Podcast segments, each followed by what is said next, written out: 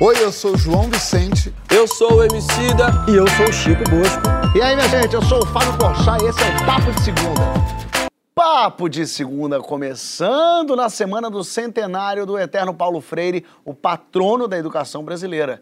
Saudações aos que acreditam e apoiam a educação e também aos meus professores da vida, João Vicente e Francisco Bosco. Muito bem-vindos mais uma vez. Que... É um prazer estar aqui com Chegamos você, Fábio. Aqui, Muito obrigado, hein? Que coisa boa, né? Legal, legal. E você Sempre cada vez vindo mais de pijaminha para daqui a pouco já dormir. É porque tá tarde, né, Fábio? Eu tô e eu vi alguma coisa no teu rosto, não tá, Fábio? Tá faltando aqui. Vocês não gostaram? O João Vicente falou que eu pareço um idoso, que eu tirei o bigode e deixei uma barbucha. Tá horrível. Eu pareço, o Gregório bem definiu, eu pareço aquela Nanete, a moça do stand-up agora.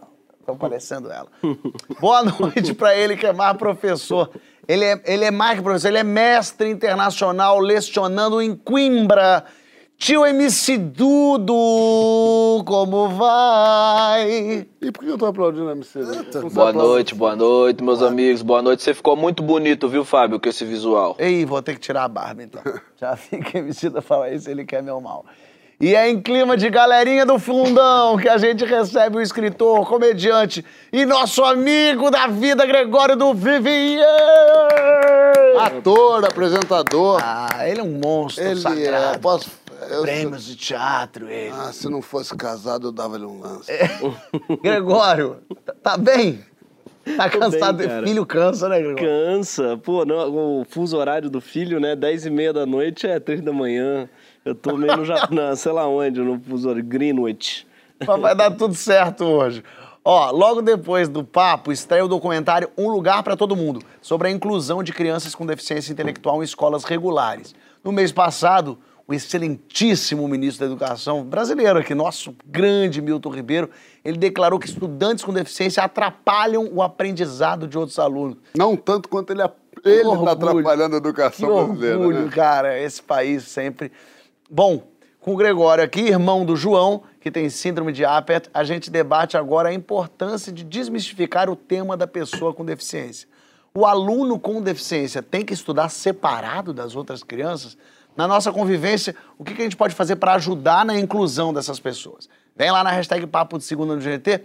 Como é que foi o João na tua infância? Greg? Ele é quantos anos mais velho que você? Cinco anos. Cinco anos. É. Você, é, em algum momento você foi informado, você entendeu? O que, que aconteceu? Cara, eu entendi pelo olhar dos outros só que ele tinha uma síndrome, porque eu não lembro dos meus pais me falando que ele, que ele tinha uma síndrome, mas eu lembro de perceber através do olhar das outras crianças que ele tinha algo. E das crianças perguntarem o que é que ele tem, o que é que ele tem. Então eu aprendi logo a perguntar, a, a, a explicar para as pessoas. Então eu já sabia um texto decorado, que é, meu irmão tem síndrome de Apert, uma síndrome raríssima, que dá em um a cada 100 mil crianças e tal. Ou seja, eu já tinha o texto que eu tinha que saber porque todo mundo perguntava. Mas foi só através do olhar do outro que eu entendi, porque lá em casa ele tinha ele era totalmente, enfim, incluído, claro, em todas as brincadeiras, fazia tudo comigo, do futebol, as brincadeiras, a gente dividia quarto, a gente tinha, não sei... Vocês não, eram muito próximos? Eram muito próximos, muito próximos, porque tinha cinco anos, mas morávamos juntos, eu, ele, minha irmã, todo mundo, então, claro, né? Então a gente tinha uma, tinha uma proximidade mesmo, uma que, que eu nunca, não entendia, não via como diferente. E tem uma coisa que eu acho que é o grande barato mesmo da educação inclusiva, e o documentário vai passar depois aqui, fala disso, que é ótimo, aliás, cara, com a importância de você criar junto. Porque tem, uma, tem um papo da, da escola especial, não é? Ah, não, não, tem que ir numa escola especial. E a palavra especial, ela é uma cagada, porque parece que ela é melhor Bonita. do que o comum. É. E o comum é muito melhor do que o especial. O especial é um rebranding escroto, sim, para você segregar. O especial é uma desculpa para segregar. E a criança é, com deficiência, ela tem o direito a uma educação comum a uma educação igual às outras. E eu acho que o que o João teve, o João é um case de sucesso de educação comum, porque estudou numa escola comum, inclusiva, sensacional, sede, e estudou com e, e foi também uma junto com a gente, claro, todo mundo na mesma casa, sem sem a especialidade, com muito cuidado, claro, muito carinho, obviamente, mas assim, sem a, a coisa da segregação, Claro. que é uma maneira de você fingir que está dando mais atenção mas está segregando, botando Tá num tratando gueto. diferente, né? Diferente. É E varrendo para debaixo do tapete um pouco, pra gente não Exatamente. ter contato, né? Exatamente. Porque incomoda muita gente. Como o ministro falou, atrapalha, teoricamente, porque é, vai precisar de um cuidado, claro, vai precisar de uma, de, de uma atenção. Mas já é, é uma lei, inclusive. Tem uma lei que é sensacional, que mudou tudo, que é a Lei, um, a lei de Inclusão, LBI, Lei Brasileira de Inclusão, que obriga as escolas a aceitarem. Quando o João era pequeno, não tinha isso. Então, minha mãe conta no livro dela que ela chorava, ela ia para as escolas e quando João, assim, sempre que João se adaptava e gostava, ela tinha que tirar porque ah, está tá dando muito trabalho, ou porque não é o caso tal. E hoje em dia você fecha uma escola que faz isso. Uma escola que não quer um filho com deficiência, você vai para a polícia, a polícia fecha, acabou a escola, é uma lei brasileira que funciona. Então, a gente, isso aí está sendo desmantelado, estão tentando desmantelar, né, através de decretos e tal, uma coisa que está, enfim, que é, uma, que é uma lei e é uma lei que faz todo tentando sentido. regredir, né? Regredir. Exatamente, em tudo. Em todos, os aspectos. Todos. O documentário mostra que não só as crianças com deficiência se beneficiam do aprendizado em comum, mas as próprias crianças sem deficiência, é. neurotípicas, oh, também se beneficiam. Especialmente, eu acho, sabia? É. Isso é incrível. De alguma forma, é, é, você lidar com o diferente, lidar com, com outras situações, outras experiências engrandece você. Você né? humaniza as crianças. Humaniza, você exatamente. mostra que tem gente que precisa mais da sua atenção, mais do seu apoio. E aí você faz com que todas essas crianças vivam juntas. É isso, e percebam ah. o outro, né? É, o diferente. Olhem para o outro. Tem uma coisa muito doida que, se eu me permitir falar sobre a família do Gregório, é, a gente brinca que o Gregório, a família do Gregório é uma família de margarina. De esquerda, mas margarina. é, é uma família de manteiga. De manteiga. É. de manteiga acho que é mais direito. Uma família de gui. É, é. De gui, exatamente. É. Manteiga vegana. E é o que sempre. Assim, eu por acaso, as nossas mães são muito amigas, então eu, como regulo mais ou menos com a idade, a idade com o João, a minha mãe me, me, me, e a minha mãe e a mãe dela botávamos, bot, botava a gente juntos para brincar. Acho que o João é um pouquinho mais velho que eu. Eu nunca percebi que o João tinha nenhuma condição. E a minha mãe falava que achava muito fofo ver isso, assim, que eu estava brincando com ele, achava é, divertido e a gente brincava e tal e tal. E era muito legal. O que faz a gente é, concluir, o que é muito óbvio, que criança não nasce com esse tipo de babaquice, de achar estranho, não sei o quê. Mas a família do Gregório, que eu frequento muito, passo Natal na casa deles, eu sou um agregado da família, isso eu sempre percebi, assim. Diferente de, de uma família que tem um membro que necessita de cuidados especiais, o, o, o, o, o João é tratado como um membro da família, ponto. Nunca vi nenhum tipo de quer no João, é, nem, nem a, a, outra parte, o over cuidado.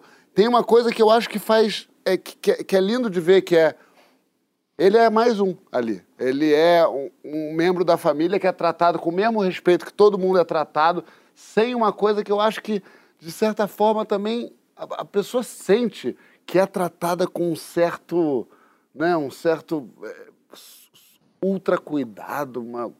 Então, assim, é muito lindo ver como o João se, se se encaixa naquela, naquela engrenagem ali, dá esporro na gente muito. dia, no aniversário do Gregório, eu parei o carro na, na garagem que nunca foi usada na história da casa da, da Olivia, e ele saiu revoltado. João, você tá, tá, vendo que é garagem? Eu falei, mas ninguém nunca entrou nessa garagem. Mas e se quiser entrar? Falei, Só por isso ele já se torna adorável aos meus olhos. Emicida, vendo o documentário, é, a gente percebe assim que o diferente, digamos assim, assusta. Por que, que o ser humano é tão. tende a recusar o diferente, a diferença, assim, de imediato, hein? Primeiro que não tinha dado 10 minutos desse documentário e eu mandei uma mensagem para Isabela perguntando: Isabela, eu que tomo a manteiga mesmo ou esse filme aí vai mexer com o meu coração nessa magnitude? Isabela, nossa diretora, Porque pessoal saber. Não tá? tinha dado. Não tinha dado 10 minutos, eu já tava com o olho cheio de água. E olha que você é Começou rapper, assim. Eu acho. Então, entende? Isso é parte do meu trabalho, inclusive, entendeu? Fazer cara de mal. É... Mas eu acho, Fábio, que isso não é um impulso natural da gente. Eu acho que isso é uma construção, sabe? E observando, assistindo o filme hoje, é, eu fiquei pensando muito nisso. O quanto das relações com pessoas que podem ter algum tipo de, de deficiência foi roubado de nós. Porque eu, por exemplo, tive durante o período escolar uma única colega de, de escola que tinha uma situação neuronal diferente da gente, saca?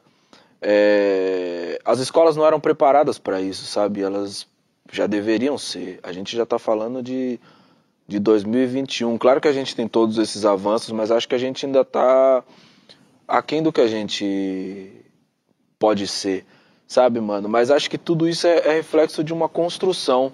Se a gente voltar até o começo do século passado, os valores que a eugenia propagava como essa ciência de aprimoração do ser humano, muitas vezes, sobretudo no nosso país recentemente, quando as pessoas vão evocar é, a eugenia, elas pegam, sei lá, nomes como Renato Kell ou até mesmo Monteiro Lobato, que foram entusiastas desse tipo de pensamento, e relaciona isso somente com uma espécie de exclusão racial. Então, esses caras eles corroboravam com, uma, com a estrutura do, do, do racismo aqui. Mas, na verdade, é muito mais amplo. A eugenia também prejudicou de uma maneira absurda a vida de pessoas que tinham qualquer tipo de deficiência. Para você ter uma ideia, tem um poeta francês, se eu não me engano, ele se chamava Blaise Sanders, alguma coisa assim. E ele vem para o Brasil e ele é impedido de entrar, de descer do navio no Porto de Santos, porque ele tinha uma uma deficiência na mão, em uma das mãos, porque ele tinha sido baleado na guerra. É, dizem também, isso é uma teoria, de que Anitta Malfatti foi muito prejudicada por isso, porque demorou para que ela conseguisse de alguma forma um, um, um, apoio, um pensionato, não me lembro, do governo, para que ela pudesse estudar fora, porque o pensamento eugenista era muito entranhado e ela, inclusive, foi atacada pelo Monteiro Lobato em uma das críticas que ele fez à, à, à exposição dela, dizendo que se um se colocasse um macaco com um pincel amarrado no rabo, ele pintava a mesma coisa que que esses artistas da arte moderna, saca? Então, isso não foi uma coisa que que ela é natural, tudo isso foi construído.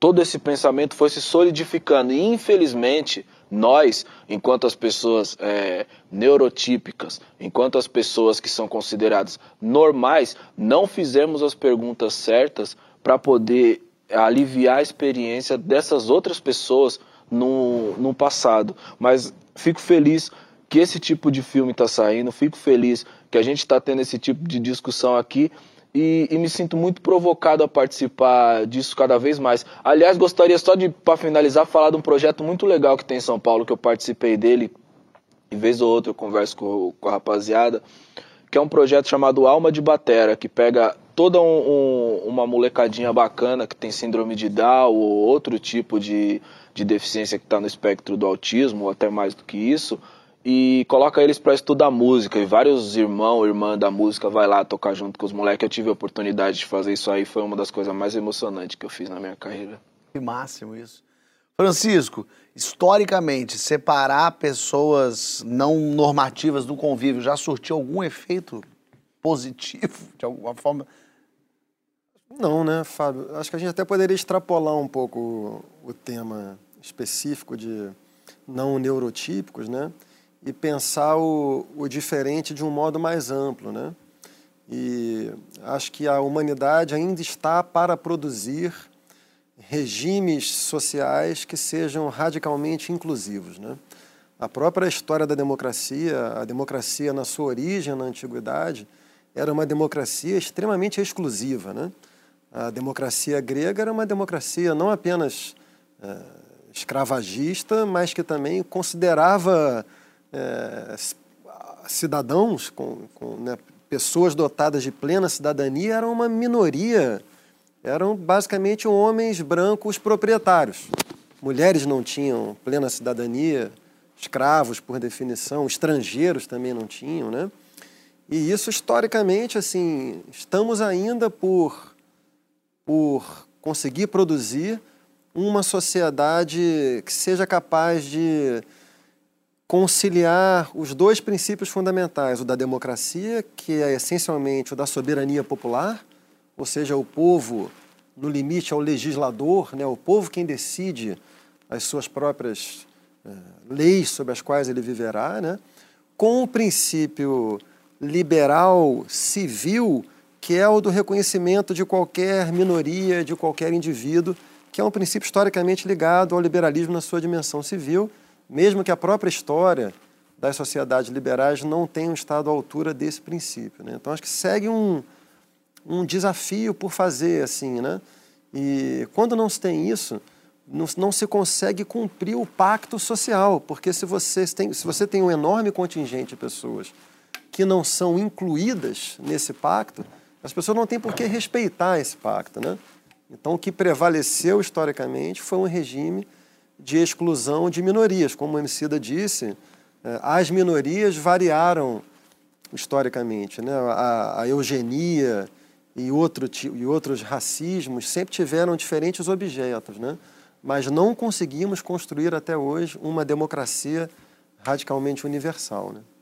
Ô Greg, sua mãe conta no livro dela, aliás, é um livro muito bonito, é, várias situações, os medos, é, é um livro muito de verdade, né? Um livro, um livro, são muitos relatos que a gente, é, as pessoas acho, podem se identificar, desmistifica a coisa de especial, é tudo lindo. Não, mostra a real. E ela fala muito assim de casos, por exemplo, com bullying e tal. Você deve ter vivenciado isso, porque as pessoas, bom, pelo menos na minha escola, a gente sempre praticou esse bullying, riu. Eu lembro, até me lembrei agora falando de uma menina na minha, na minha época, de, da minha série, que tinha um problema nas mãos, a gente sempre ria disso. Lógico nunca dela, sempre rindo por trás. Aquela coisa covarde, triste. E, mas ao mesmo tempo nunca houve alguém também para. No fim das contas, a gente é tudo criança, adolescente, é tudo meio idiota.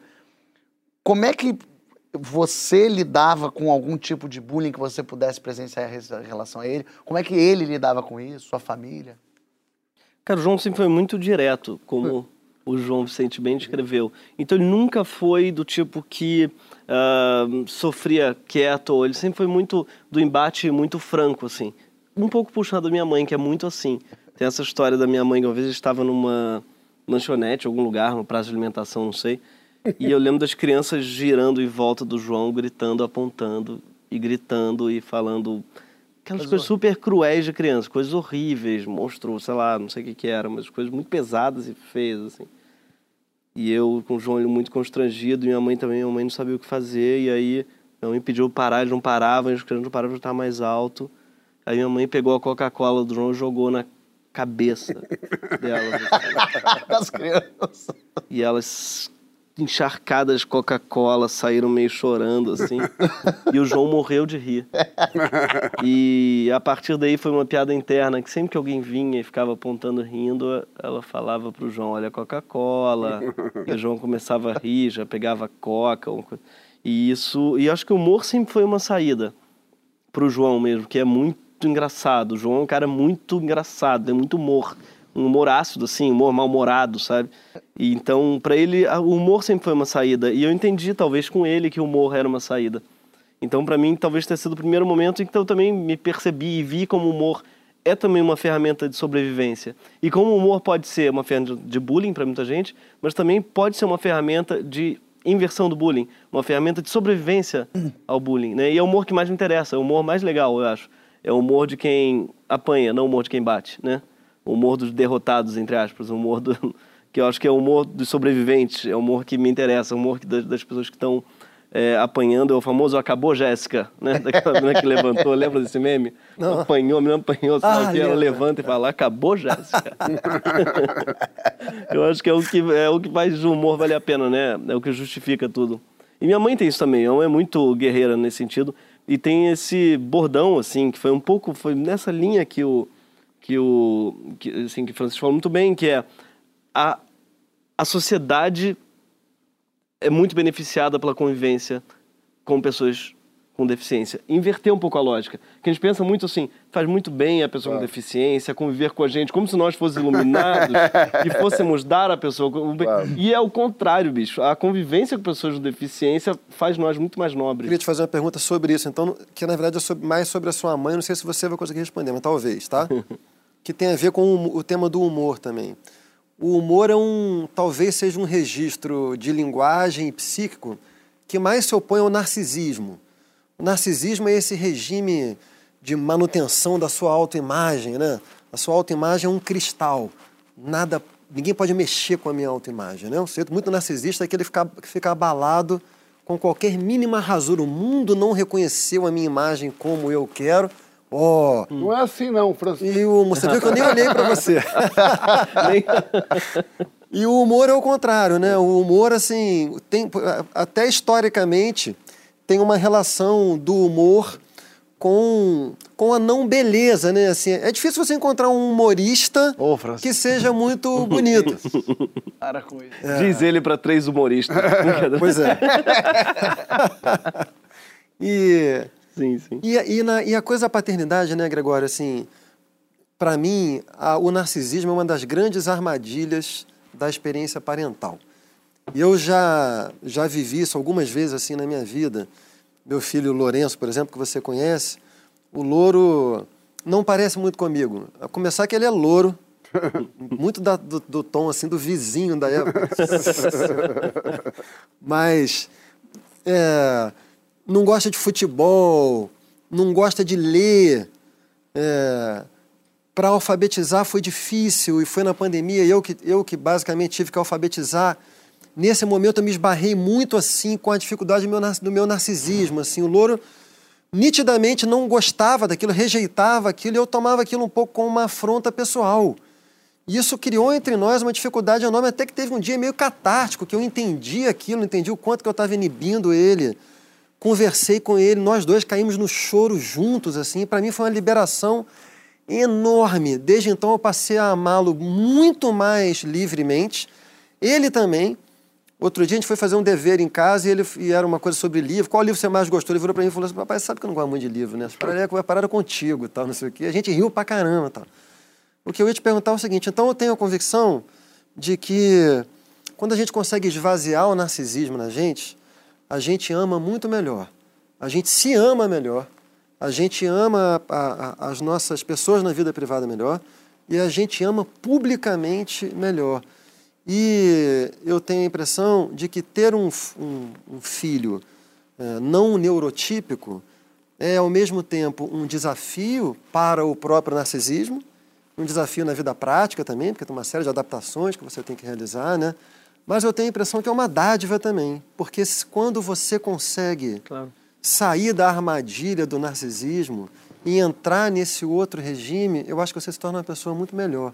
Você acha que isso aconteceu, especialmente com a sua mãe, na sua família, de uma maneira geral? Com certeza. Com certeza. Com certeza. Tem um livro, aliás, que minha mãe adora, que foi ela que me deu, que é O Longe da Árvore, do Solomon. Adoro. Cara, e esse livro é a coisa mais linda. E uma das coisas que ele fala que é muito bonita é do problema da palavra reprodução sexuada quando a gente fala de filhos. Porque dá a impressão de que ter um filho é se reproduzir. E ele diz que todos os problemas de educação que tem no mundo, e de problema entre pai e filho, e de problema entre mãe e filho, é, vem da ideia de que você seria uma reprodução do seu pai. E por isso é tão problemático, em geral, quando você olha para o seu filho, quando você faz um filho para fazer outro de si.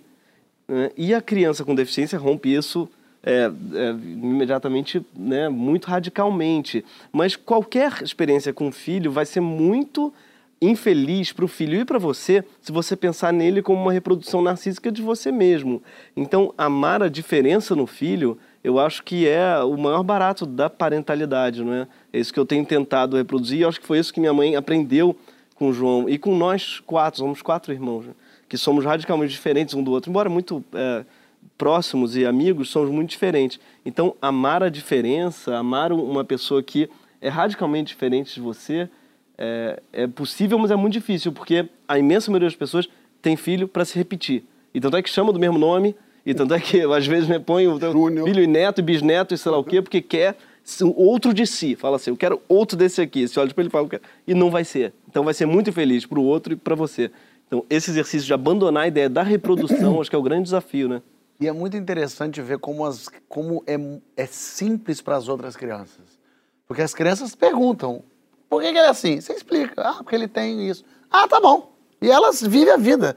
A criança não fica meses achando, olhando, chega em casa. Não, e se alguém pergunta para ela por que ele é assim, ah, não, porque ele tem uma- um negócio. E volta a brincar. Não, não, não faz diferença para a criança. Faz é para o adulto que fica ele sem saber. O GNT também produziu a série Eu Sou Assim, que está no Globoplay e foi indicada ao M e fala sobre vários tipos de síndromes e transtornos. A gente conversou com um dos personagens da série, o Felipe, que tem síndrome de Williams, e com a Raquel Franzin, que é diretora de Educação e Cultura eh, da Infância no Instituto Alana. Vamos ver.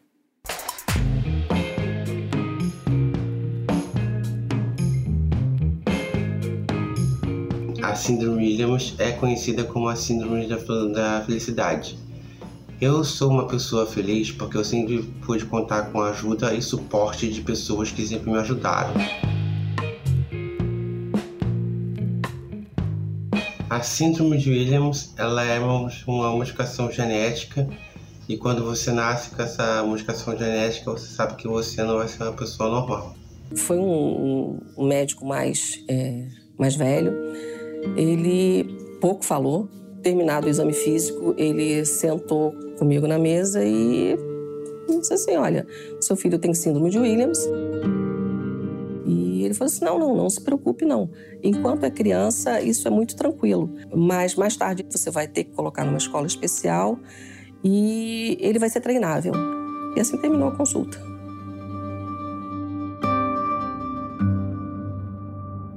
A gente fala com né, com um animal, um cachorro, né? Eu consegui treinar meu cachorro para fazer isso ou aquilo. Eu já estudei em várias escolas. Também já sofri de bullying. Porém, eu estudei numa escola onde tinha um amigo muito bom chamado Gabu, que sempre me ajudou, sempre me apoiou no que eu precisava. E eu estudei em outra escola no, no qual tinha uma professora chamada Lorena que sempre me ajudava e sempre me apoiava. A inclusão de estudantes com deficiência nas escolas comuns mudou não apenas as suas vidas, mas a paisagem social brasileira. É revelador ver o acesso dos estudantes com deficiência ao ensino superior. Isso só é possível se durante a infância eles tem os seus direitos garantidos de convivência plural, seja na escola, seja na sociedade.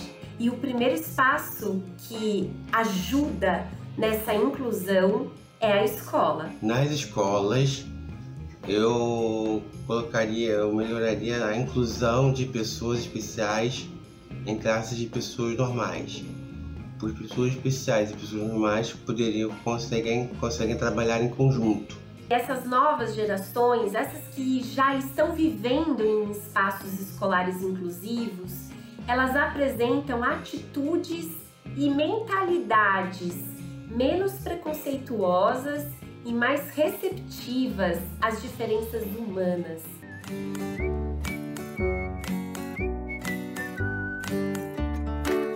Teve uma situação de uma professora que ela veio falar comigo, Rita, teu filho é fantástico ela estava com a sala com a cortina fechada e ela estava tendo algum problema pessoal, que ela estava muito preocupada. Ele passou, que ele sempre estava andando pelos corredores, né? chegou perto dela, olhou para ela e disse, abre essa janela, deixa a luz do sol entrar. Ela que estava com a cabeça super quente, ela disse que foi um... é. Na verdade, não, não é a luz do sol, deixa a luz do céu entrar. Foi do céu? Foi.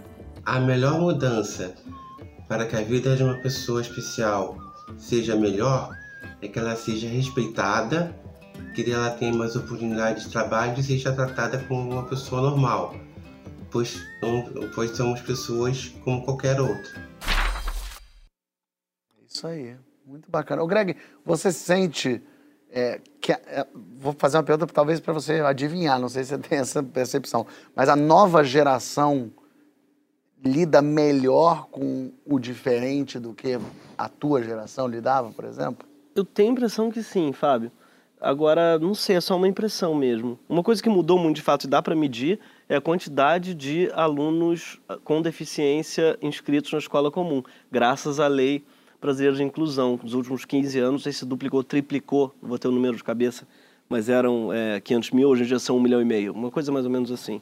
Ou seja, isso já faz uma diferença gigantesca né? você tem três vezes mais alunos. Ou seja, já é uma, uma, um caldo, já é uma, uma, uma convivência muito mais intensa do que era, estou falando de 10, 15 anos atrás, outro dia.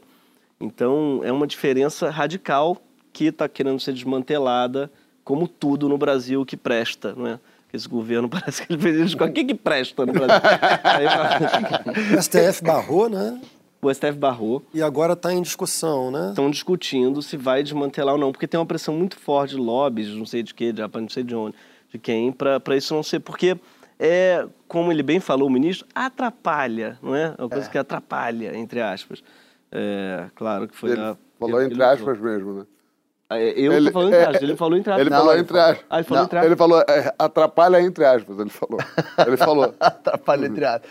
Ô, Emicida, é, é isso que o, que o ministro falou é um, realmente um retrato do que a gente está vivendo hoje, né? Esse é um governo que odeia o que é diferente dele, né?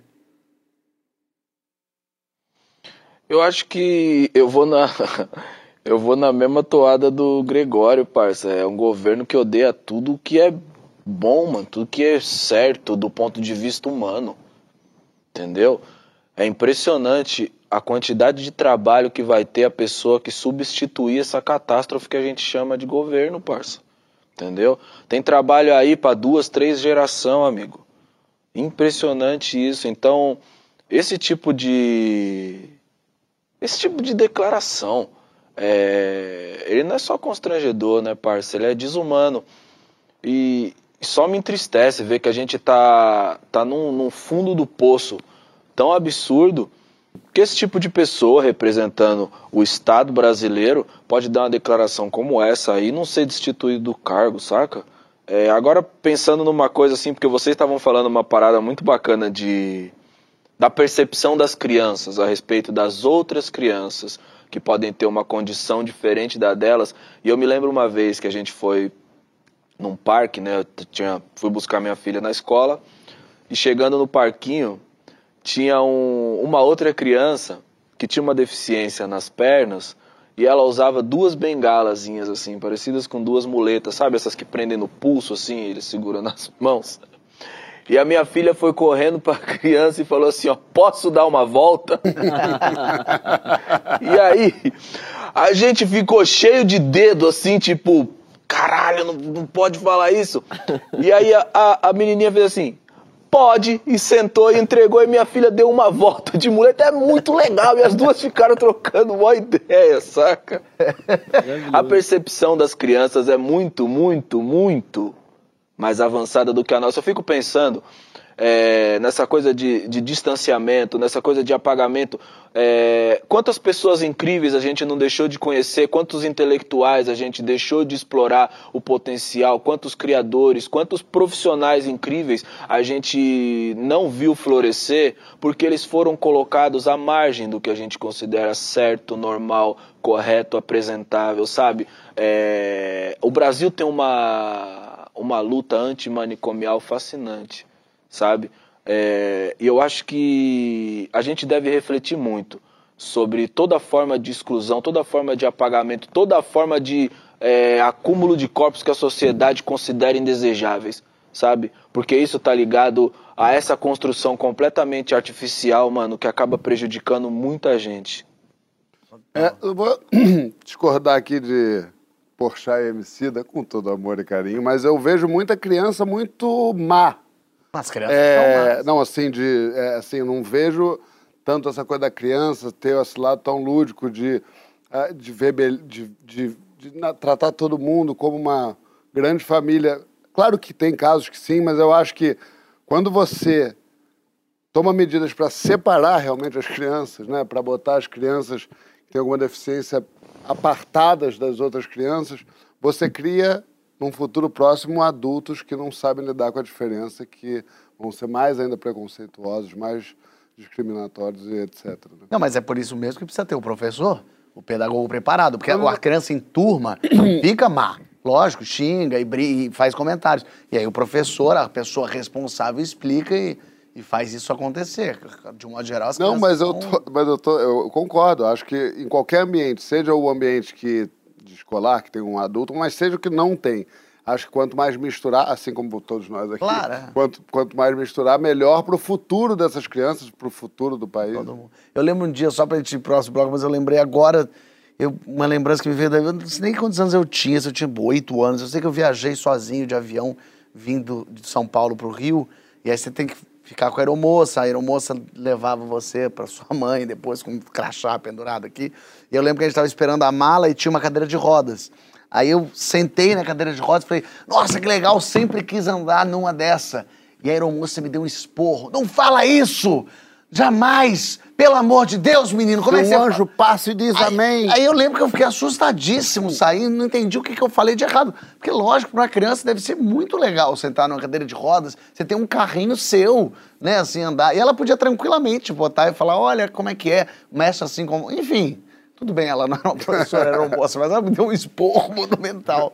Ó, na volta, as palavras e expressões que estão sendo canceladas. Esse próximo bloco vai ser curioso.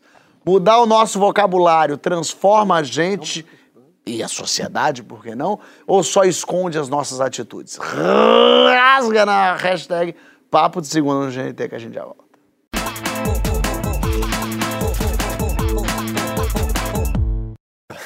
Voltemos com o Papo de Segunda. Gabo, vou te interromper, eu preciso fazer uma homenagem aqui Ah. à Olivia Byton. Ei. Mãe que foi citada aqui várias Verdade. vezes. É uma das grandes mães existentes nesse planeta, mãe de Gregório do Vivier. Tem razão. Sou um grande fã, um filho adotivo. Queria dar- mandar um beijo pra ela, que fez esse belíssimo trabalho criando João, Bárbara e Teodora e o Gregório. E acabou que teve fazendo. isso. Aguentando o João Vicente no Natal. É isso que eu acho mais duro.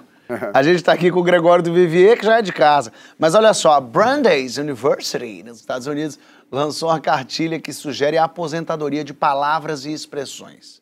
Calma, segura você aí que a gente vai falar sobre isso aí. Por exemplo, a palavra vítima deve ser substituída por pessoa que foi impactada por uma situação. Escravo, pessoa que está ou foi escravizada. Falar, por exemplo, uma loucura. Luciano Huck estava perdidíssimo. Uma loucura Faustão. seria desrespeitoso com quem tem diagnóstico psiquiátrico. Então a gente vai debater agora a eficácia da patrulha linguística. Quando que ela faz sentido e quando que ela atrapalha a luta por direitos. Mudar as palavras também muda a realidade? Ou a gente aprende a falar correto e o mundo continua torto? Debate lá na hashtag Papo de Segunda no GNT. Gregildo, mudar a linguagem muda o comportamento? Cara, isso daí agora, desculpa evocar Caetano, mas acho que isso é uma coisa de americano. Tá? é uma coisa que- Histeria americana. Histeria americana, isso não cola aqui. Pra mim, isso é uma coisa, uma discussão importada, cafona. porque, cara, isso, essa coisa americana, puritana, porque americana, até a esquerda americana é puritana. Né? Os abolicionistas americanos eram puritanos. Eram, eram, é tão emprenhado nos Estados Unidos a coisa é, moralista que eles têm isso. E aí você não pode citar palavras. Tem palavras que são proibidas.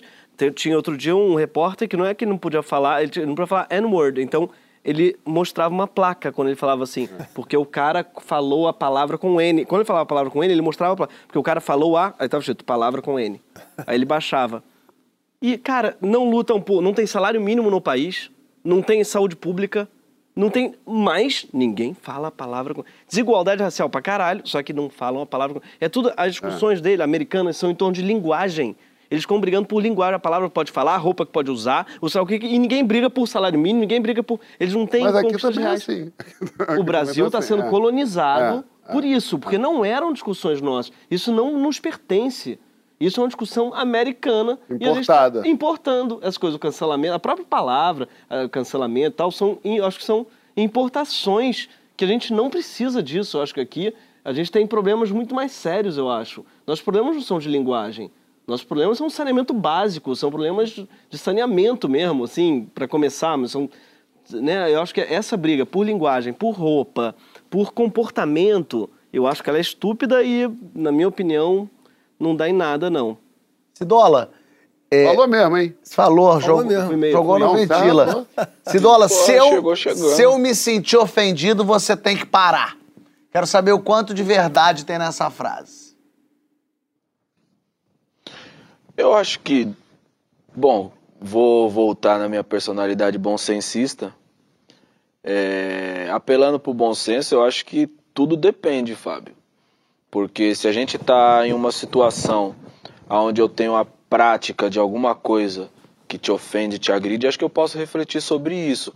O que eu acho perigoso do conceito de, de gatilho ser tomado como uma coisa muito ampla, é porque eu acho muito difícil que essa ideia se solidifique fora de um círculo privado, sabe?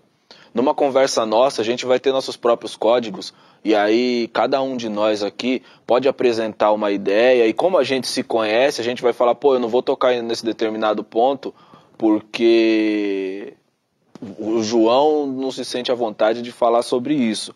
Mas isso quando a gente fala de um círculo privado. Quando a gente expande isso, eu acho que é um pouco mais difícil fazer com que isso seja é, assimilado por um grande grupo de pessoas, em parte porque eu concordo com a, com a ideia do Gregório, do Gregório. Isso é uma isso é uma forma de colonização da cultura dos Estados Unidos. Por outra, é porque às vezes eu penso que existe um grupo de pessoas que, que acredita que a experiência da vida pode ser privada de situações desconfortáveis e não pode. Sabe, mano? Infelizmente, não existe um, uma experiência de vida sem sofrimento. A gente vai encontrar com palavras desagradáveis, a gente vai encontrar com situações de injustiça, a gente vai encontrar com situações é, de desigualdade e é fundamental que a gente saiba lidar com essas situações e a coisa que eu acho mais perigosa é numa coisa como essa cartilha aí que você falou, que é um ambiente de produção de conhecimento cerceando determinados termos. Então imagina, por exemplo, é, sei lá, a palavra vítima ser trocada por pessoa que foi impactada por algo. Mano, pessoa que foi impactada por uma situação, parece que eu tô falando uma campanha de marketing apresentando o resultado no final do ano. Sabe? É, me parece que eu tô com um PowerPoint aberto falando assim, ó, a gente impactou tanto, o nosso engajamento foi tanto, sacou? É, e eu acho que muitas vezes a gente fica nessa giração de lâmpada e aí fica tentando reinventar a roda, sabe? Daqui do século XXI, quando tem várias coisas que funcionam e expressam o que elas são. Então isso é, para mim isso é perigoso, mano, sabe? De verdade mesmo. Eu entendo, entendo que, como a gente já disse aqui em outras ocasiões, é, a língua ela é uma é um campo de disputa também. Compreendo isso, concordo com, com muitas observações que são feitas nesse sentido, mas é importante também reconhecer que a língua não é só isso, sabe? Essa ferramenta de comunicação é, tem muitas coisas além disso aí, saca? João, não é meio também o contrário? Porque você fala muito assim, ah, o cara passou a mão na bunda dela. Não, não, ele abusou sexualmente dela. É, é uma explicação para um termo que foi é, meio que suavizado. É, essa tentativa de falar o estupro, talvez você tenha se falado tanto de estupro que ele banalizou e é preciso explicar que é pessoa violentada sexualmente. Talvez seja uma forma de quebrar as palavras que já caíram no. É, eu acho que aí tem um bom ponto da discussão, assim, dar nome aos bois. Né? É quando você, você é, é, aplica a palavra certa à situação certa. Quando você diz é, que há uns 10 anos atrás alguém passasse a mão na bunda de uma mulher, seria uma brincadeira ou seria uma sei lá, uma talvez uma sedução ma mal colocada. E hoje em dia a gente descobriu que é assédio, que é, que é, que é um pouco muito mais duro do que, do que as outras, outras duas coisas que eu falei. Eu acho que essa aí é a discussão interessante, assim. Eu acho que a discussão, quando você reco recoloca o sentido nas coisas, eu acho que aí sim tem uma, uma discussão potente. Fora isso, eu acho que também tem alguns, alguns lugares, por exemplo, nas adequações de gênero, que você deixa com eh, que as pessoas mais, deixa que as pessoas fiquem mais confortáveis dentro delas mesmas. Né? É, tem um debate muito forte sobre isso, sobre o todos, todes, todix, que também tem uma parte da população que fica muito agredida com essa necessidade que algumas pessoas têm de serem chamadas das maneiras que elas querem ser chamadas. Também tem é, essa coisa que eu também acho estranhíssima. Mas agora como é que faz? Eu não sei mais falar. Não, calma, só um minutinho, você vai olhar, você vai entender como é que você fala. Eu acho que é uma discussão com vários lados espinhosos. Acho que também tem uma histeria, como o, o, o Gregório, né? Como o Gregório disse, é uma coisa que começa a, a também. Vamos começar aqui a botar sentido nas palavras, vamos, vamos começar aqui a deixar as pessoas mais confortáveis nos seus ambientes. Aí também começam a problematizar todas as palavras do, do, do dicionário brasileiro. Também não é assim. E mais do que isso, eu acho que é muito desconfortável para mim falar sobre isso. Engraçado, né? Porque aí sempre entra aquela culpa do homem branco, hétero, é, cis. cis, classe média alta. E, e, eu não deveria ter esse desconforto, eu acho. Acho que todos os debates deveriam ser colocados na mesa de uma maneira mais confortável, é, porque eu acho que dentro desse debate há, muitas há muitos lados a serem observados. Não me faz pergunta. Eu ia falar agora para você faz... que eu não ia te fazer pergunta Graças nenhuma. A Deus, mas você vai botar VT e depois mandar para mim? Não, eu ia falar agora, Francisco. Vai. vai. Isso, por favor. Francisco. Fiquei de último na porrinha, eu quero comentar um pouquinho todo é mundo.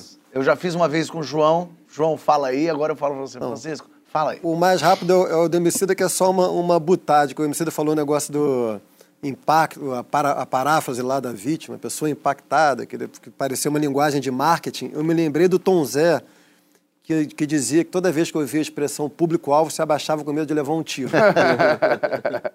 é, o que o João falou, eu, eu, vou pegar o final do João.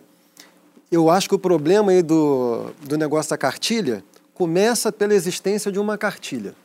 Não existe pensamento político que possa ser proposto ao debate público sob a forma de cartilha. Toda vez que isso aconteceu, isso aconteceu em regimes hiperautoritários. Isso engendra um tipo de militância que é uma militância, por definição, dogmática e sectária. Se você oferece como modelo discursivo uma cartilha, você já está com um problema. A realidade ela é complexa demais para caber numa cartilha. Você pode, né? você escreve um livro, você escreve um artigo, que é sempre um, um conjunto de questões que vão ser desdobradas, e você deve garantir, e aí eu encontro o que o João falou, né? Você deve garantir que o debate público seja um espaço onde quaisquer questões possam ser debatidas. Então, um dos problemas do debate público contemporâneo é que ele está orientado pela lógica da cartilha. Então, primeiro ponto, eu sou contra qualquer cartilha. Eu gostaria de dar um, um tratamento à altura do, das duas questões que o Gregório levantou, que são duas questões muito importantes é, para o Brasil de um modo geral, especialmente para a esquerda. A questão da colonização, político-mental. De fato, eu considero que tem certas ideologias que vêm dos Estados Unidos e que, quando traduzidas para cá sem a devida adaptação, não só não funcionam bem, como nos fazem perder os poucos trunfos civilizatórios que a gente tem. É, essa coisa do puritanismo é uma delas. A gente tem uma formação no Brasil. Ah, que tem um efeito colateral que é muito bom, porque o efeito principal é uma merda. É uma merda, como todo o efeito principal do Brasil. Mas o Brasil é cheio de efeito colateral bom. O projeto de colonização é cagada. Mas os efeitos colaterais são formidáveis.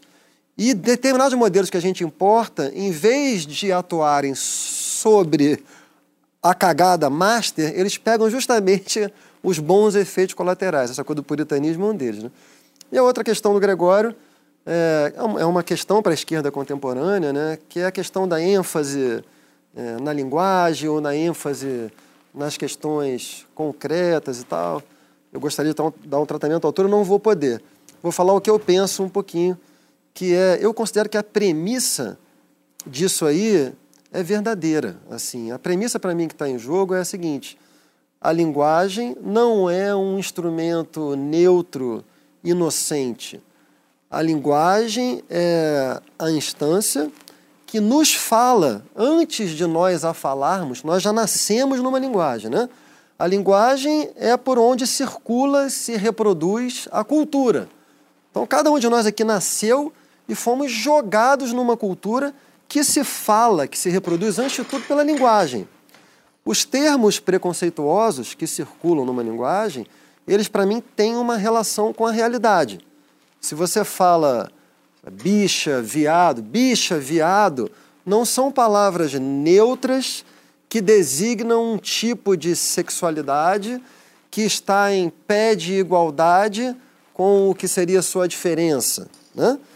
Não, ao contrário. Quando você fala bicha, viado, são palavras carregadas de um sentido preconceituoso.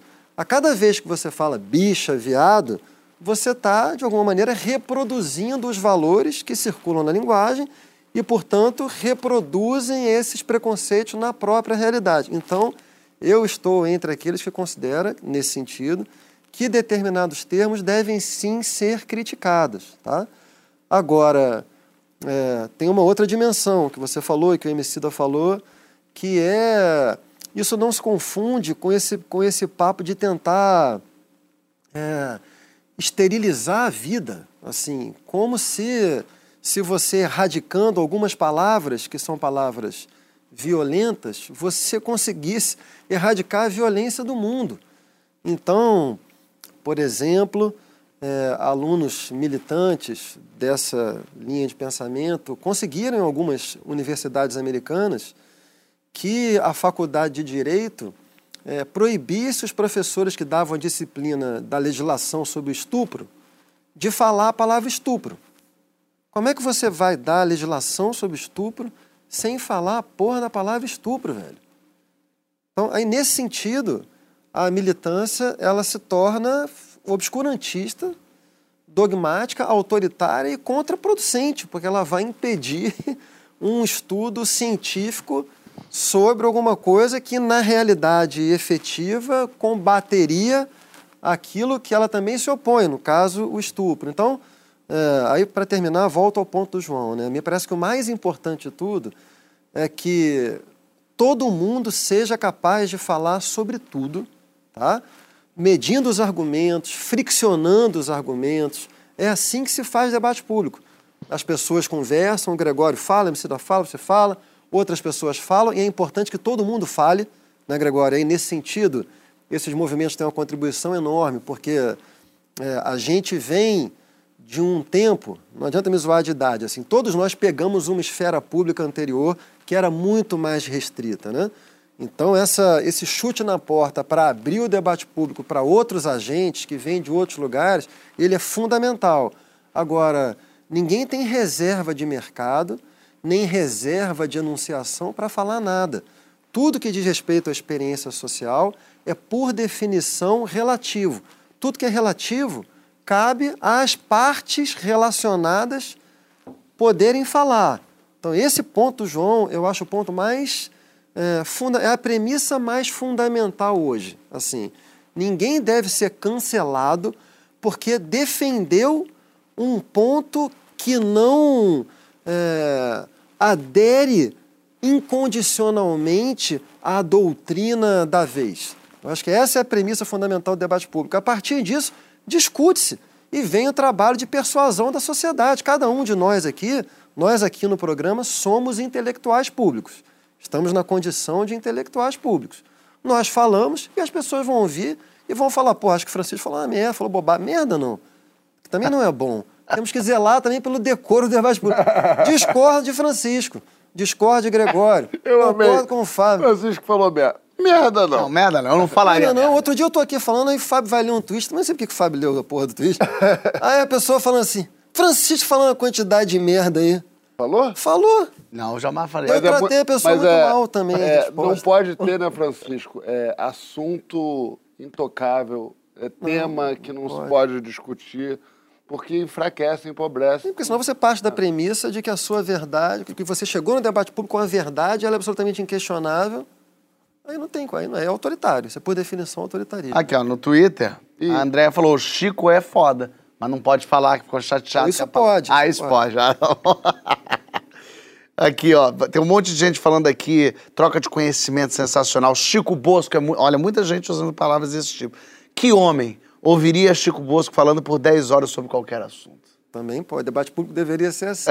Normalmente é só pro João.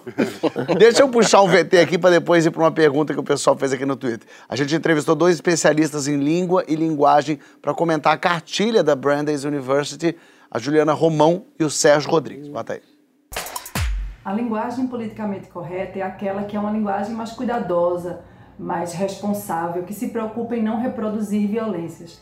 É importante a gente pensar a linguagem como um dos instrumentos mais sutis e estáveis de validação das práticas sociais. Então, se a cultura é machista, se a cultura é preconceituosa, a linguagem vai ser veículo desses valores. A língua é historicamente construída, o sentido é historicamente construído, então é legal a gente tomar consciência disso. E nos últimos, sei lá, 50 anos já, é, quase isso, o, veio essa progressão né, dentro da esquerda, de uma certa parte da esquerda, que foi se tornando cada vez mais hegemônica, de trocar as velhas lutas sindicais e tal é, por uma militância é, mais voltada para a carga simbólica né, das coisas. Então, o modo como cada um de nós entende o que é o politicamente correto hoje é bastante variável. Né?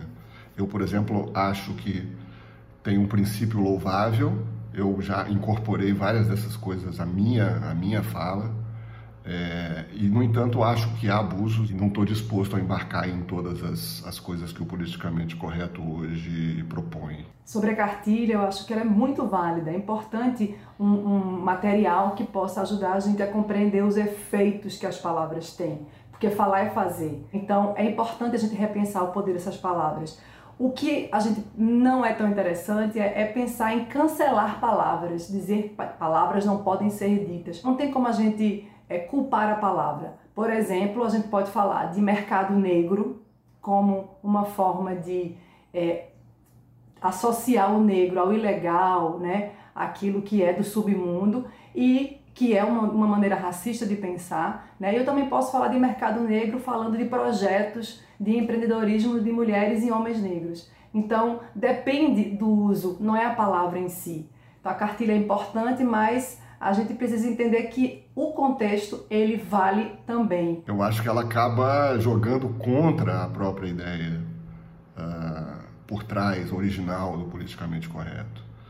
Porque é muito fácil ridicularizar isso. Quer dizer, quando você começa a, a encontrar pelo em ovo né, que é o caso, vítima, sobrevivente e tal. Essa radicalização extrema, uma coisa histérica e tal, eu acho que acaba jogando contra. Tem toda uma massa de gente conservadora hoje, inclusive com muito poder e muito saidinha, é, que agradece e bate palmas para esse tipo de, de atrapalhação cômica, né? é, desvirtuamento mesmo da ideia original. Eu acho importante a gente pensar conscientemente no que se diz, fazer a flexão de gênero, né, incluir, buscar a melhor palavra para representar, fugir daquelas palavras que fingem neutralidade. Acho que a mesma língua que efetiva a violência e o preconceito é a mesma língua que também pode efetivar o altruísmo, que pode incluir, que pode chamar a reflexão. Isso aí, vamos nos levando à reflexão. Bom debate. Por debater. Boa edição também. Olha, Francisco querendo boa direção de programa. Boa direção. Excelente cenário. Apresentador, de repente. Pode... E próximo bloco maravilhoso ainda, porque a gente já volta para falar do que a gente sonhava em ser, ter, poder quando a gente era criança. O que, que você queria ser quando crescesse? Virou? Realidade? Então, então negócio aí. Conta na hashtag Papo do Segundo GNT que nós já volta.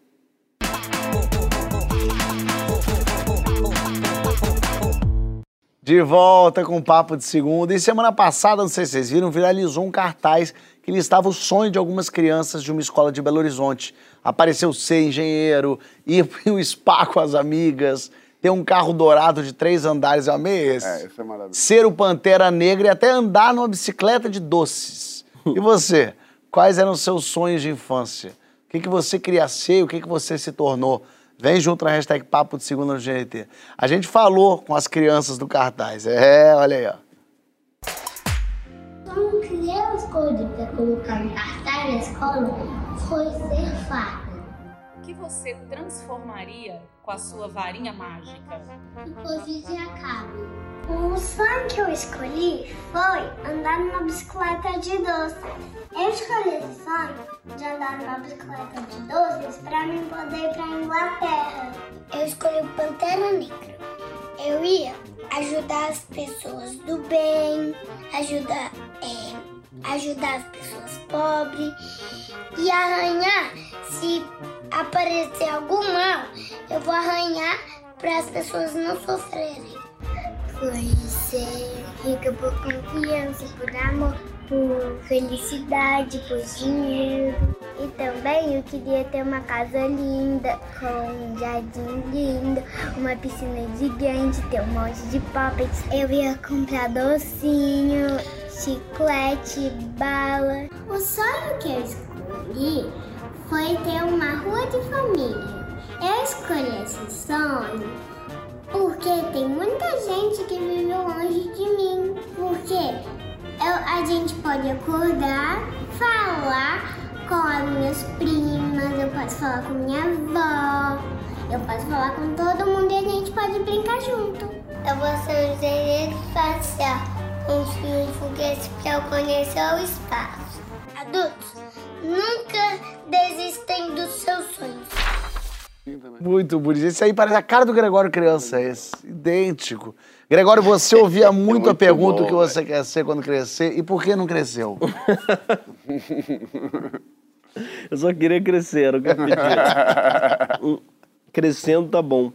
Mas você ouvia muito, perguntava muito o que você quer ser quando crescer. Perguntavam sempre, é, Você mas tinha eu não, resposta? não, eu nunca sabia. Eu, eu via um desenho e ser aquilo. Né? é. Aí eu acho que eu descobri que eu queria ser ator por isso. Porque eu vi uma coisa de, é, sabe, é, vi um seriado de médico, aquele plantão médico, falava, poxa, eu quero ser médico. Se eu via uma coisa, eu embarcava e depois, não, mais legal do que isso é ser, é, fazer os seriados.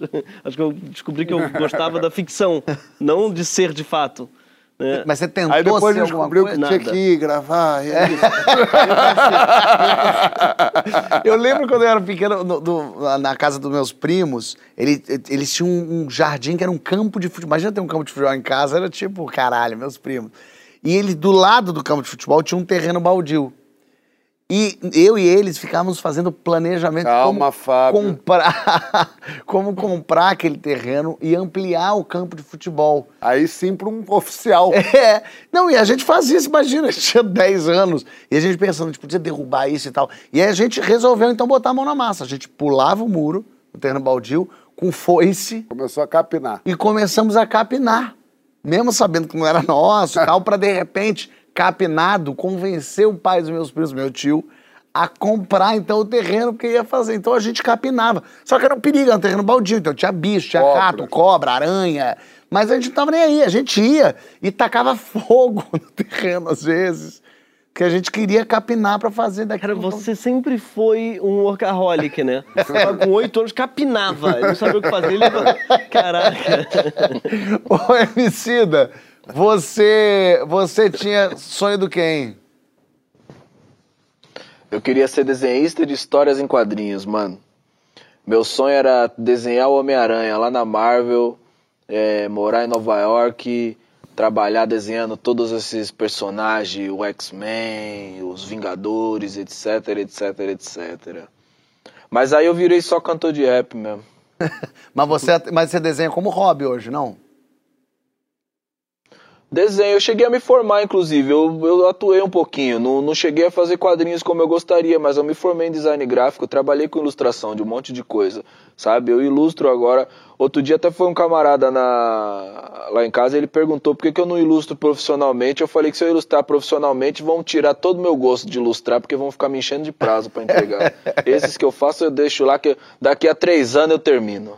Isso Tem, tá na lista, inclusive, do- dos débitos do, do Leandro, que é queijo e um desenho que ele falou que vai me dar uns oito anos, né, Leandro? Deixa eu pontuar um negócio aqui que você tocou no assunto do queijo, certo? eu tô voltando aí logo menos pro Brasil. Não sei por que, que vocês estão rindo, certo? Tô voltando logo menos pro Brasil. Esse queijo vai chegar aí, certo? Eu vou calar a boca de vocês que eu tô fazendo um intensivo aqui em Portugal, aqui com os fermentados dos caras. Vocês me aguardem. Muito bom. Francisco, criança não tem sonho de ser filósofo, né? Não, né? Você, tu queria o quê? Você tinha sonho do quê? Ele não eu fiquei é pensando- ensaísta. Sempre quis. Desde criança ele falava pro João Bosco, papai, você é ensaísta. Eu fiquei pensando nisso hoje. Eu tive uma infância muito boa, porque brinquei na rua. Acho que fui da última geração do Rio de Janeiro assim que brincou na rua. É, logo, logo depois veio muito negócio de condomínio, papapá e tal. Então eu jogava bola na rua, eu tive uma infância feliz assim, então era uma infância tão autossuficiente que eu não tinha essa coisa do sonho. E a minha adolescência foi muito infeliz, então eu não tinha condição de sonhar, eu tinha que tentar me sair da situação desesperada que eu estava. E depois virei adulto, aí já começou a coisa de ser o que se é mesmo. Então não tive essa, essa fase de projetar alguma coisa ali. João, quero saber de Que ti. isso, cara? É. Fala, MC, se surpreendeu aí Comente, com o relato? comente, Sidão.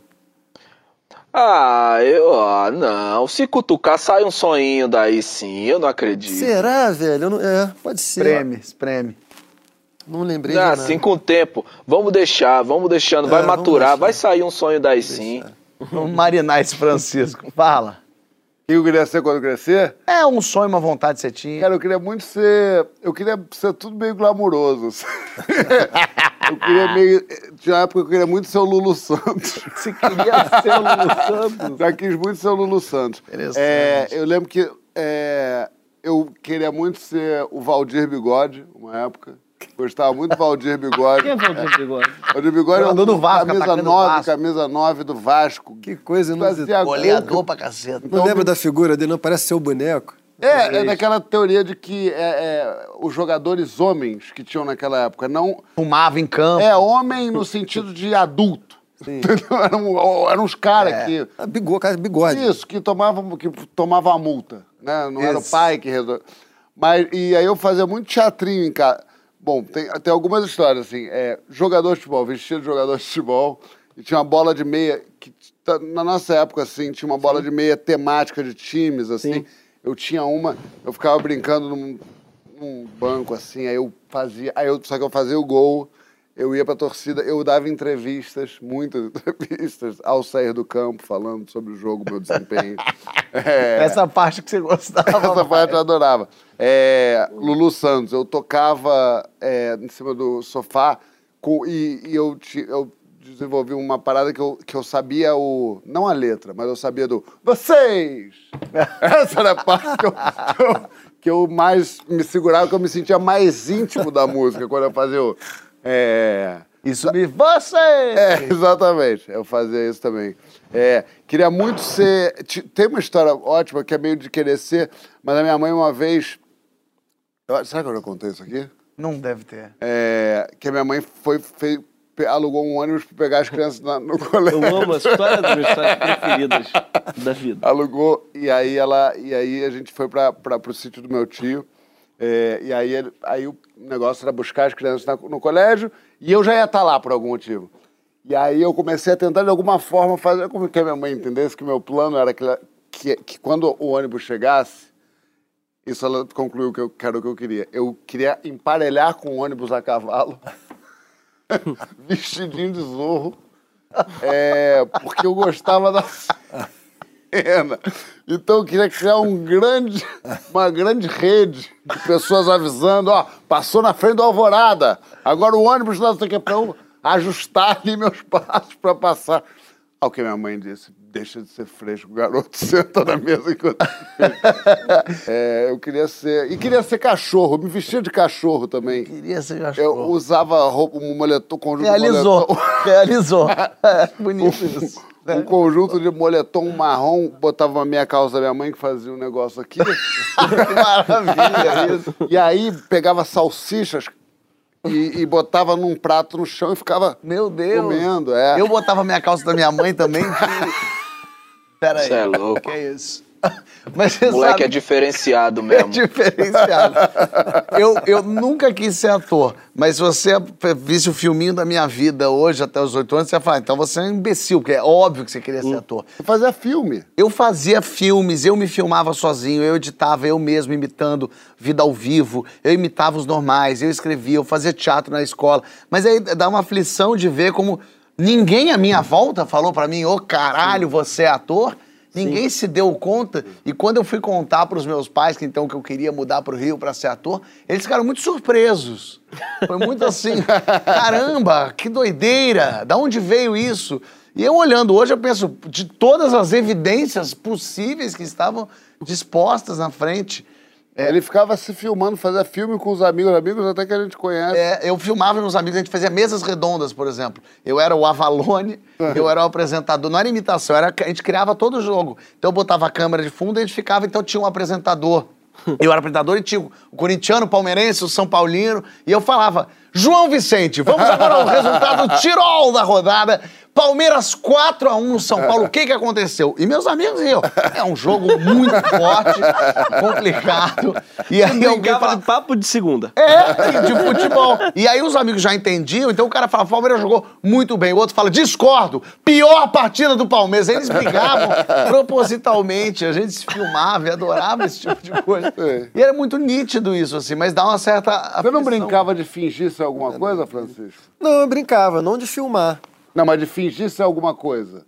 Ah, muita coisa, brincava. Tem várias, tinha fantasias, sei lá. vários carnavais de pirata. Nessa Tô época. falando do ano passado, tô falando da infância. Tem um Minha tweet filha- aqui divertido. A, pri- a Adriana Machado mandou aqui. A primeira Mano. coisa que eu quis ser na vida foi puta. Lembro bem. Adorava Que ver a é Glória isso? Menezes de Diana e Irmãos Coragem. Era a imagem da mulher livre. Realizei esse sonho em parte. Como é que foi em paz? É interessante. Ela não cobra, talvez seja isso. Foi em parte. MC da queria falar, fala, Sidão. Chegou. Não, sabe o que eu lembrei vendo vocês contar essas histórias? Eu lembro de uma vez que eu e Fiote, é, nós inventou que nós ia ser cientista. Que nós ia inventar um computador. E aí, a gente morava numa rua sem saída e no final dessa rua tinha um, um, um espação assim maior, na viela, e o pessoal amontoava o lixo ali no meio, o caminhão vinha e pegava o lixo de lá. Nesse dia a gente saiu e a gente achou um, um teclado de computador e uma, puta, uma tampa de vidro de fogão reta, sabe? Por algum motivo que eu desconheço aqui como explicar pra vocês, a gente achou que aquele teclado de computador podia conectar naquela tampa de fogão e ser um computador, sabe? Com aquela telona grande. A gente levou essas duas coisas pra casa, achou mais um monte de fio de cobre, enroscou o fio de cobre no ferro, que tem um ferrinho que prende o vidro no fogão, a gente enroscou ali e deu um nó no cabo do, do teclado do computador e teve a brilhante ideia de fazer o quê? Ligar as duas pontas na tomada. Claro, é evidente. No momento que a gente ligou as duas pontas na tomada, para que a gente pudesse gritar ali, Eureka, mano, a gente morava num cortiço que tinha quatro casas, acabou a luz das quatro. A chinela cantou legal em nós nesse dia. Sacou? E foi assim que a gente desistiu. Foi assim que a gente desistiu do caminho da ciência. Assim que o Brasil perdeu a Apple. É, não, Perdeu a e época. fez bem, porque hoje em dia não dão valor a isso aqui no Brasil, viu? Mas teve um, tem um dado Você curioso. Olha que interessante. Um levantamento do The Visitor. Qual o nome? The Visitor. Tá ótimo. mostrou que um em cada seis crianças ouvidas, uma em cada seis crianças ouvidas, resolveu ser cientista, inspiradas pelos profissionais que viram durante a pandemia. Pô. Bonito isso também, né? O, o- como o acesso a tudo pode fazer com que as crianças abram Claro. os olhares. Assim como um monte de criança deve ter querido ser Foda. astronauta nos anos 60 ou 70. Minha filha, ela tem uma curiosidade que ela tem, ela tem três anos e meio, né, Marieta? E ela tá... E ela é muito feminina, ela é muito orgulhosa de ser é, menina e as coisas que ela gosta são todas de menina. É muito cis. Minha filha é muito cis. assim. E ela é muito engraçado, porque ela... Outro dia eu perguntei pra ela, o que, que você quer ser quando crescer de brincadeira? Estava contando uma história, perguntei, eu falei, não esperava que ela fosse responder. É uma história que era uma porquinha, Olivia, aqui, que ia ser cantora quando crescer e tal. E você, filha, o que você quer ser quando crescer? E ela falou, não, meu desejo já foi realizado. Eu falei, ah, é? Era ser o quê? Era, era ser menina. E eu falei, caramba, é? Você pediu isso? É, dentro da barriga da minha mãe eu pedi pra ser menina. E aí quando eu nasci, falaram, seu pedido foi realizado. é maravilhosa a narrativa que ela contou pra assim... E é isso, ela numa Chegou a alegria de perguntar quem é mulher. que falou isso pra ela. É, que figura é essa que você conheceu saindo, né? Eu achei lindo isso. Interessante isso. Mas essa coisa do que quer ser quando crescer, essa pergunta quando você vai ficando adolescente, vai tendo o tempo inteiro, eu acho quase uma sacanagem você obrigar um moleque de 17 anos a. Bom, e agora o que que você vai fazer pro resto da tua vida? Claro. É, Parece que tá organizado de forma errada um pouco, não tá, Francisco? É, eu acho que é, feliz de quem tem um caminho claro do Óbvio. seu desejo, assim, que desemboca naturalmente numa profissão. Quero que ele sobe no piano e começa a tocar. Mas eu também acho é que é sempre- incomum, né? Acho que o mais comum é ou uma, uma tradição familiar que coage a pessoa a continuar aquilo, e aí a pessoa fica numa uma situação muito difícil, né, de negar, porque aí vem a conversa do primeiro bloco, né? Negar a tradição familiar é de alguma maneira negar os pais, né? Ou a pessoa, que eu acho que é o mais comum, não, não faz a menor ideia do, do que vai fazer. E a, e a vida está chegando aqui, tem que fazer alguma coisa, né? Difícil. Tem que ser alguma coisa. João, você Tem teve alguma obrigação de ser alguma coisa? Nenhuma, pelo contrário, a grande, acho que o grande pânico da minha vida, e aí o MC vai falar, que é um desejo pra ninguém, não sei o quê, foi um dia que a minha mãe falou assim, João, você pode fazer o que você quiser da vida. E aí, o que, que você vai fazer da vida? Foi assim, a partir daí a minha vida virou um inferno. Porque aí eu falei, bom, realmente... O infinito te prejudicou. É. E, e eu lembro muito de pensar isso que o Francisco. Olha lá, ele gosta de me Olha lá, ele gosta de ficar rindo lá de Coimbra. Não, cara, eu tô. eu- Ô, João, eu tô rindo com você, não tô rindo de você. Eu, vou te- eu ainda vou te cancelar, viu, Emicida? Mas isso que o Francisco falou, assim, é... Bem-aventurados essas pessoas que simplesmente nascem com um talento inegável ou... ou ah, vai cuidar do escritório de papai. Não tem jeito, se é o, primeiro, o filho mais velho, o velho tá morrendo, é você. É, o que deve ser sofrido igual, porque aí você deve ficar brigando contra o Horror, sistema. um horror. pesadelo, é. É, mas tudo é um, a vida é um horror, Gregório. Esse é o problema. A A vida é vida, é um horror. A vida é uma tristeza. Não queria nem falar sobre isso, mas a vida é desgraça. As pessoas- É, você, é isso. Quem não tem oportunidade reclama porque não tem oportunidade. Quem tem muita reclama porque tem muita. Quem tem um objetivo, um, um futuro claro, reclama. Quem não- todo mundo reclama. Tirando Pessoal- o Gregório, que nasceu numa. caiu num vidro de, de frontal quando nasceu. As pessoas estão mandando aqui os tweets. Essa é a leitura que ele tem de você. Ele fala sempre isso. Eu gostei. O Gregório jamais estaria em apuros aqui, porque ele- o Gregório, para ele, na cabeça dele, vai dar certo. Vai dar certo. Porque, que- o que, que é isso? É uma redoma afetiva muito bem definida, criada por pais muito bem Eu tendo a pensar afetivos, assim que também. Deixaram sempre bem claro que você tem para onde voltar. Isso, é- isso resolve a vida de uma pessoa. Faz dormir em Santa Teresa, faz qualquer coisa. Olha aqui, o Paulo Ferreira. Quer comentar? Quer dar tréplica? Não, ele tá certíssimo. Eu, o João me lê muito bem, é muito isso mesmo. Eu tenho uma alegria, uma felicidade de ser, de ter nascido. É verdade, eu sou muito Tu é o grato. braille desse Steve Wonder aí. Ó, o Paulo Ferreira aqui. Queria ser padre e construir uma igreja. Participei de uma invasão de um terreno na minha cidade e separei um lote pra isso. Nunca mais voltei lá e virei ateu. Interessante. Aí o, a Caroline falou, eu... fa- ah, fala, fala, Messias. Não, só Não, não, achei brilhante o, o, o ímpeto, né, meu, de invadir o terreno, reservar o espaço, mas alguma coisa aconteceu. Esqueceu do não roubarás, né? a Cândida diz aqui, quando criança eu queria ser tudo, menos professora. Hoje dou aulas, lógico. A Sandra Regina, eu sonhava que teria minha família. Realizei, bonito, gostei. Aí eu gostei da Neuza Nascimento. Quando eu era criança, vivia cavucando o quintal porque ia ser arqueóloga. Só consegui encontrar sapo seco a infância inteira. Pô, mas encontrou, nunca encontrei o sapo seco. É, pelo menos um sapo É, seco, né? Não. E aí tem uma que diz aqui, ó. é, termina logo esse programa que o Gregório tá morrendo de sono. Ih, Mentira, não fala isso. Então eu vou ter que tenho essa terminar. cara- eu tenho esse problema, vamos explicar. As pessoas acham que eu tô Eu vou sempre ter que com sono. terminar, Gregório. Elas acham que eu tô sempre com sono. Eu tenho um olho, uma coisa, uma olheira. É porque você tá, é criança. É Mas eu não. Aí tô deu até certo. acordado, levantou aqui. Vamos mais Sim, eu uma. Tem que lembrar de ficar de olho aberto. Engata mais uma. Vamos falar do M de ontem. Quer contar o dia que ele acordou do teu lado? Será que eu conto isso? Conta, que eu eu vou vou- contar rapidamente só pra gente ir embora, então. Exemplificar Gregório. Eu conto- Quem é o Gregório? O Gregório tá sempre atrasado. Ele tá sempre no horário errado. Ele tá sempre. Ele nunca sabe o que tá acontecendo, pra onde tá indo a gravação.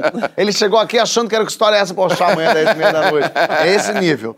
E aí um dia a gente foi fazer um evento. E lá, lá na- em Fortaleza, e a gente chegou de madrugada, chegamos assim, três da manhã, deitar pra dormir, porque seis da manhã já ia gravar. Então era uma coisa assim, meio não ia ter sono direito. Deitamos pra dormir, a gente dormiu no mesmo quarto, deitou o Gregório do lado, eu do outro, e aí deitamos pra dormir. Aí o Gregório, aí eu percebi, eu vivi isso, que eu vivenciei, eu olhei, eu experienciei o que é ser o Gregório, o que, que passa no desespero dele todos os dias. A gente tava deitado, a gente já tava na gravação, tava tudo certo, a mulher falou, amanhã eu ligo pra acordar vocês. Perfeito. Estávamos deitados e por acaso eu tinha acordado um segundo antes, eu acordei, olhei e falei, que horas são? E é, são 5h59. Aí seis horas tocou o telefone, que era a mulher ligando pra nos acordar. O Gregório, que não fazia a menor ideia de onde estava, o que tinha acontecido, mas sabia que estava no erro, porque sempre estava e por acaso não estava esse dia, estava desde tocou, o despe- tocou o telefone e fez assim: Vamos lá, vamos nessa, estamos prontos, estamos nessa. Vamos lá, vamos gravar. E falei, ô Gregório, não tem gravação nenhuma, a gente tem que acordar ele. Não, tá, tá, tá. E voltou. Mas foi só imediatamente. Tô pronto! Tô nessa, vamos nessa, tamo lá! Podemos terminar o programa agora, vamos nessa! Gregório, seja sempre bem-vindo à tua casa, vai dormir. Obrigado por você estar aqui, que é sempre uma Eu maravilha. adorei, gente. Obrigado pelo convite. Francisco, Joãozito, beijo. MC da Beija Portugal, beija Coimbra. Beijo, Leandro! Beijo, meus irmãos. Valeu, Sidão.